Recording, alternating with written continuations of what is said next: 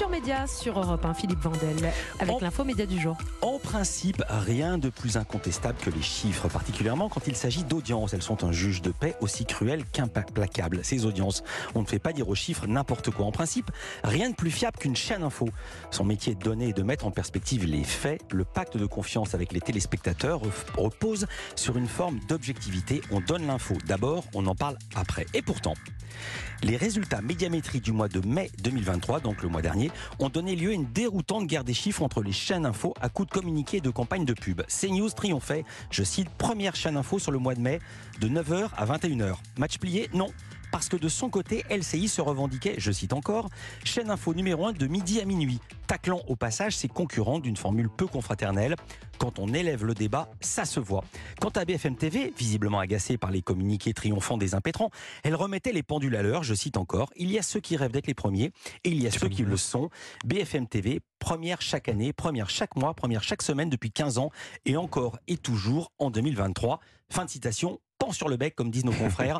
bonjour Marc-Olivier Fogiel. Bonjour Philippe, bonjour Alissa. Mais non, pas du tout agacé, plutôt amusé. Voilà, vous êtes le directeur général de BFM TV. Merci d'être avec nous dans Culture Média en direct. Alors, Ravi de démarrer la semaine avec vous. Voilà, on va faire ensemble le bilan de l'année pour BFM TV. D'abord, un mot sur cette bataille de chiffres. Quand il s'agit de parler d'elles, les chaînes d'infos font-elles dire ce qu'elles veulent aux chiffres? Bah, Vous venez de le dire dans votre chapeau. Déjà, regardez euh, nos deux concurrents qui sont premiers euh, sur des créneaux analogues. Donc ça ça colle pas vraiment. 9h, 21h pour, euh, pour, pour, pardon, pour CNews et midi, minuit pour LCI. Donc vous voyez, il y a un créneau commun où ils seront mm. les deux premiers. ça n'existe pas. voilà, BFM est leader, la seule chaîne rentable. Quand vous regardez notamment le classement des chaînes, la semaine dernière, BFM BFM est à 3.1, CNews est à 2.3, euh, LCI à 2.2. Voilà, il n'y a pas, a pas de débat. Après, ces deux chaînes qui ont trouvé des créneaux particuliers, différents, qui ne sont pas des chaînes d'infos généralistes, et après avoir cherché à concurrencer BFM, finalement ont trouvé des créneaux de challenger intéressants qui leur permet d'avoir aujourd'hui un public différent euh, et que je respecte. Mais après, euh, la communication est un peu abusive, on va dire. Euh, qu'est-ce que vous entendez par elles ne sont pas généralistes? Je me souviens que vous disiez il y a quelque temps que CNews était selon vous une chaîne d'opinion. Euh, LCI, selon vous, n'est pas une chaîne généraliste? Bah non, aujourd'hui, euh, LCI a fait un pari audacieux qui est de faire de l'international et surtout de, l'Ukraine. Et quand, par exemple, il y a encore la semaine dernière à l'Assemblée un moment fort d'actualité politique, LCI est embarrassée pour le couvrir parce que ce n'est pas aujourd'hui dans sa grille de lecture. Donc non, c'est, elle fait autre chose, autre chose de complémentaire, une chaîne qui permet de suivre la guerre en Ukraine de façon récurrente. C'est intéressant, c'est intelligent, mais ça, ça, ça la prive finalement du service d'information généraliste qui permet euh, aussi bien de faire euh, de l'Ukraine comme aujourd'hui, ce soir avec un documentaire qu'on propose, euh, qui est salué ce matin dans le Figaro, des orages quand ça touche toute la France, de la politique quand c'est l'actualité, la Grèce quand la semaine dernière il y a ce drame qui, qui arrive et l'enquête qu'on propose demain à travers ce qui s'est véritablement passé voilà, euh,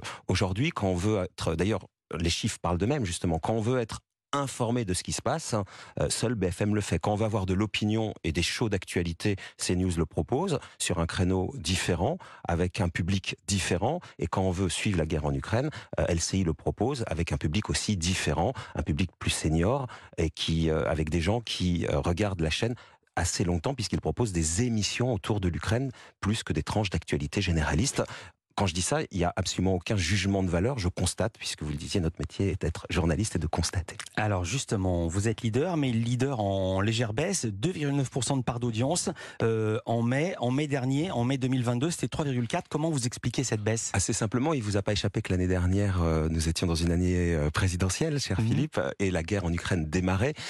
moi, cette année, vous savez comment ça se passe quand on est directeur général de chaîne, on fait des budgets. Quand on fait des budgets, on fait des budgets où on estime une audience. Euh, qui permet de rentrer de la publicité. À partir de là, on fait un business plan qui nous permet de se déployer et construire une grille. Euh, les 2.9, c'est 0,1 au-dessus de ce que j'avais estimé pour euh, l'année 2023, puisque chaque année après une année présidentielle, il y a une forme de reflux d'actualité. c'est très haut. Hein, quand je suis arrivé à BFM, qui était une chaîne qui marchait déjà très bien, la moyenne était à 2.2, 2.3. Donc aujourd'hui, on est en très forte progression au-delà de nos objectifs évidemment, quand on se compare à une année historique, une année d'actualité avec euh, l'Ukraine et avec la présidentielle, bah forcément euh, qu'on est un peu en recul, mais c'est pas avec ça qu'on se compare. La locomotive d'une chaîne d'info euh, sont les matinales? Plus que, c'est très important. La matinale, c'est euh, le socle de BFM TV. Ça marche très très fort. Euh, première chaîne sur les 25-49 ans, puisqu'on est ici dans une émission média, même si c'est pas ce qu'on regarde d'abord, on regarde le contenu de ce qu'on peut proposer, puisque c'est mhm. ce qui permet de donner le là éditorial de la chaîne. Christophe Delay et Adeline François euh, sont vraiment pour moi euh, deux excellents matinaliers. Moi qui ai fait ce boulot-là ici à Europe, je suis bluffé tous les matins par la qualité de ce qu'ils proposent. Mais notre grand succès aujourd'hui à BFM, c'est finalement d'avoir d'autres créneaux forts dans la journée qui permettent aussi de ne plus être là je parle en termes d'audience, dépendant de la matinale. Il y a d'autres créneaux aujourd'hui forts sur BFM qui permettent d'avoir une, audience assez homogène. Mais ce qui est vrai, c'est que quand on rate une matinale, ce qui peut arriver, on rate une journée. Alors justement, euh, LCI ne veut plus rater les matinales. Thierry Tullier, le directeur de l'information du groupe TF1, a dit nous avons identifié la matinale comme un axe de progression. Euh, il a fait son marché et il est allé recruter un de vos talents maison, Jean-Baptiste Jean Boursier, qui mhm. va euh, incarner la matinale de LCI l'année prochaine, euh, vous n'avez rien à proposer, vous n'aviez rien à proposer à Jean-Baptiste Boursier pour le conserver bah, C'est un peu ça la difficulté d'une chaîne euh, leader. Moi, j'aime beaucoup Jean-Baptiste Boursier. Je l'ai fait revenir. Il était déjà parti une première fois de BFM pour tenter une aventure et il en est donc revenu. Il a fait trois ans au week-end. Vous le savez, c'est contraignant. Moi, j'ai travaillé le week-end. J'ai présenté une émission en prime time sur France 3 pendant trois ans qui s'appelle On peut perdre à tout le monde. Je sais ce que c'est que de passer son temps dans un studio de télévision le week-end. Donc lui en avait un peu assez. Et euh, la chance de la chaîne que je dirige, euh, c'est que euh, voilà, elle est solide. Donc non, en, semaine, hélas, j'allais dire, je n'avais pas besoin du talent réel de Jean-Baptiste Boursier.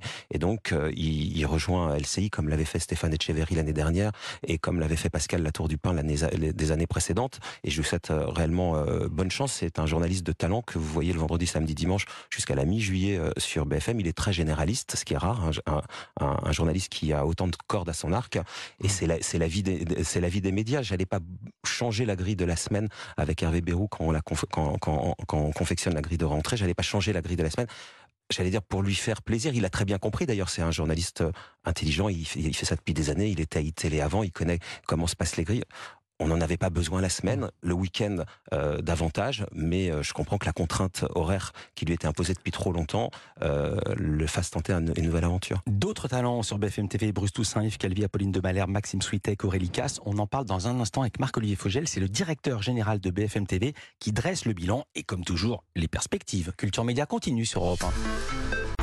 Culture Média sur Europe 1, l'info média du jour avec le directeur général de BFM TV, Marc-Olivier Fogiel. Avant de parler des perspectives, on fait le bilan de cette saison parce qu'en télévision, ce sont des saisons et non pas des années.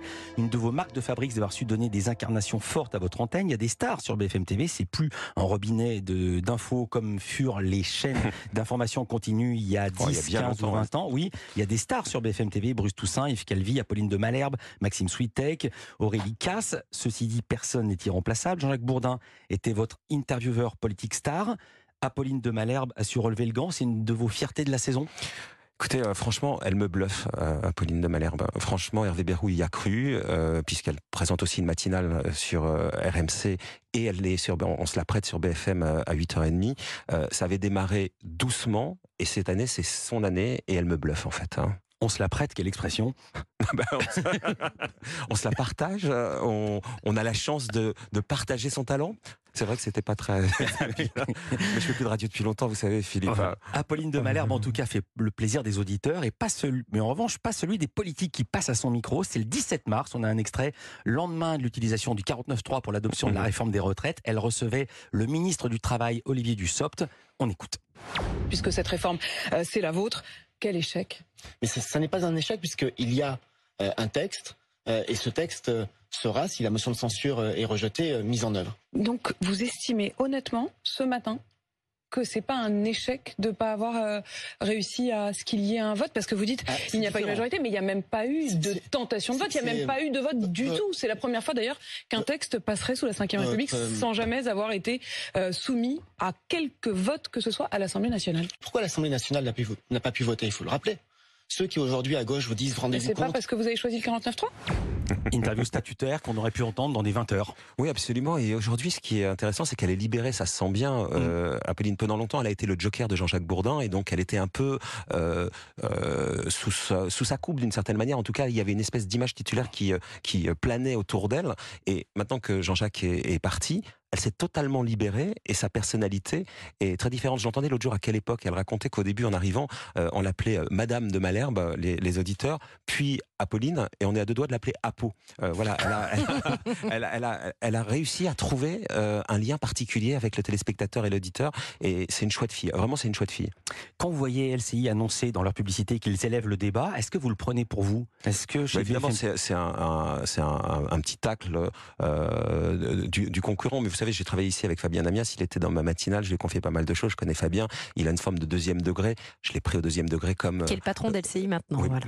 c'est vrai. J'ai perdu tous les réflexes de radio.